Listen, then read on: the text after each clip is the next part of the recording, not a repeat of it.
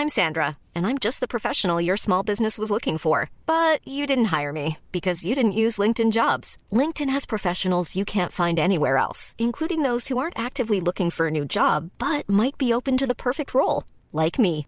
In a given month, over 70% of LinkedIn users don't visit other leading job sites. So if you're not looking on LinkedIn, you'll miss out on great candidates like Sandra. Start hiring professionals like a professional. Post your free job on linkedin.com/people today.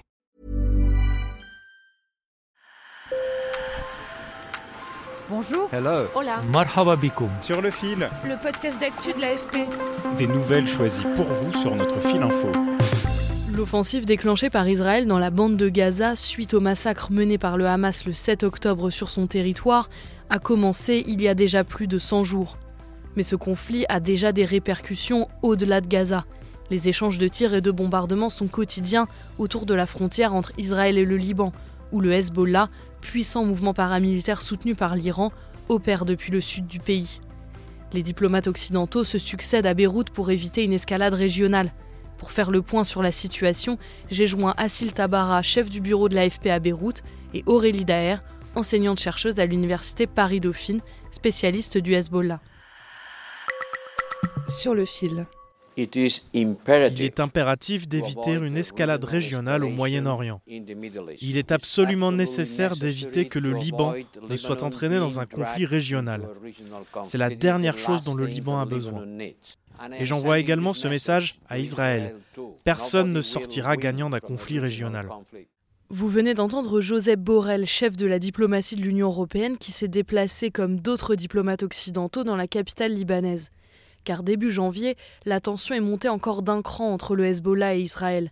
En cause, l'assassinat par Israël du numéro 2 du Hamas, Saleh El Harouri, dans la banlieue sud de Beyrouth, et d'un haut responsable du Hezbollah dans le sud du Liban, Wissam Tawil.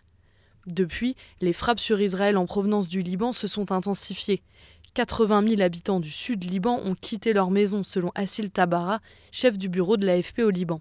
Les villages qui sont vraiment frontaliers sont presque vides. Vraiment, les gens qui sont restés sont dans des situations très difficiles parce que les routes sont dangereuses. Les frappes israéliennes dans le sud du Liban ont fait 190 morts selon un décompte de l'AFP, majoritairement des combattants du Hezbollah. Mais pour bien comprendre la situation, il faut revenir sur ce qu'est le Hezbollah.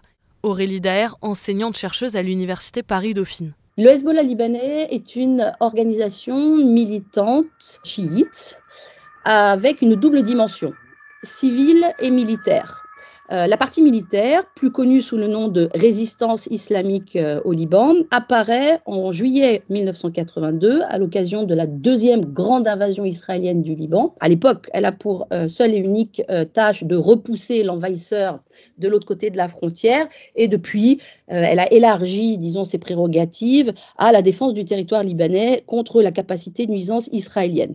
Par la suite, le mouvement affronte régulièrement Israël, notamment en 1993, en 1996 et surtout en 2006. À ce moment, le gouvernement israélien promet d'éradiquer le Hezbollah.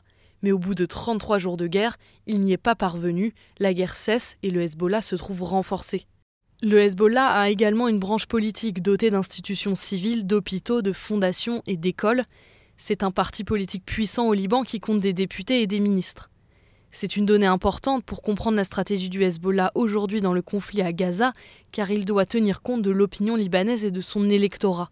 Le Hezbollah, on le voit sur le terrain, est tout à fait disposé à payer un certain prix hein, pour soutenir la cause palestinienne, mais pas non plus à n'importe quel prix et certainement pas au prix d'une opération qui serait massivement destructrice pour le Liban. La priorité, ça reste, le Liban.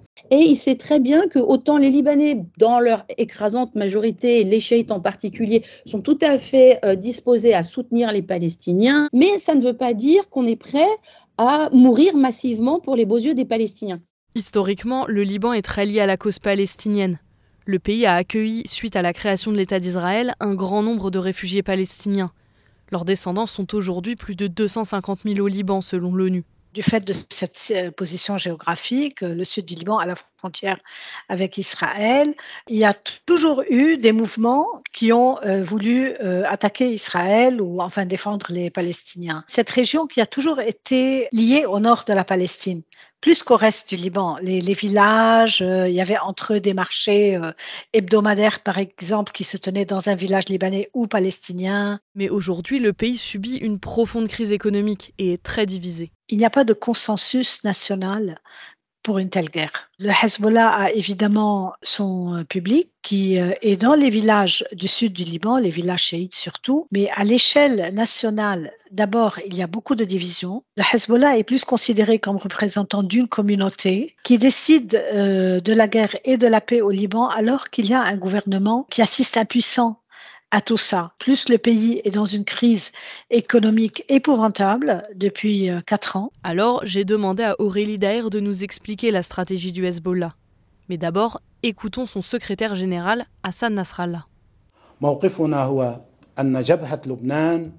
Notre position est que le front libanais a soutenu Gaza, s'est tenu aux côtés de Gaza et que l'objectif était de mettre un terme à l'agression contre Gaza. Laissons l'agression sur Gaza s'arrêter et nous discuterons ensuite du Liban.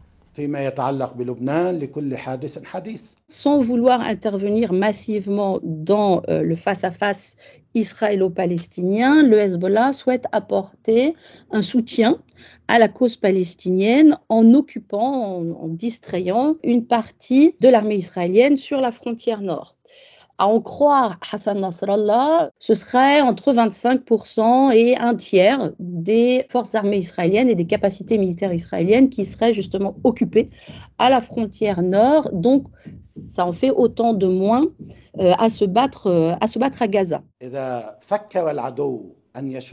Si l'ennemi envisage de faire la guerre au Liban, nous nous battrons sans retenue, sans règles, sans limites et sans restrictions. Sur le plan militaire, le Hezbollah a toujours été très clair. La résistance islamique euh, au Liban a pour objectif, pour mission de défendre le territoire libanais. Par exemple, la libération de la Palestine, la destruction d'Israël, je mets destruction entre guillemets, donc terme que l'on peut trouver dans le vocabulaire de certains allié du Hezbollah. Du point de vue Hezbollah, ça a toujours été considéré comme une tâche palestinienne, mais certainement pas une tâche libanaise. Pour l'instant, malgré les menaces, le Hezbollah reste très prudent et se limite généralement à des frappes près de la frontière, sans bombarder en profondeur le territoire israélien. Israël, par la voix de son ministre de la Défense Yoav Galan, a dit privilégier la voie diplomatique à la voie militaire. Mais le chef d'état-major de l'armée, Hervi Alevi, a prévenu. Les soldats israéliens pourraient se battre au Liban, je cite, s'il le faut. Depuis le début de la guerre, il est clair que le Hezbollah et l'Iran derrière ne veulent pas euh, un conflit régional. Évidemment, il y a le fait qu'ils font tous partie, euh, le Hamas, le Hezbollah, les mouvements euh, irakiens ou pro-iraniens, les rebelles outils au Yémen, de ce qu'on appelle l'axe de la résistance. Mais l'impression qu'on a à Beyrouth, c'est que le Hamas a pris par surprise ses alliés de ce front de la résistance en déclenchant cette opération. L'axe de la résistance, c'est une alliance de pays ou de mouvements paramilitaires qui disent vouloir lutter contre Israël et ses intérêts dans la région. Et c'est bien ces liens plus ou moins formels qui font craindre une escalade régionale.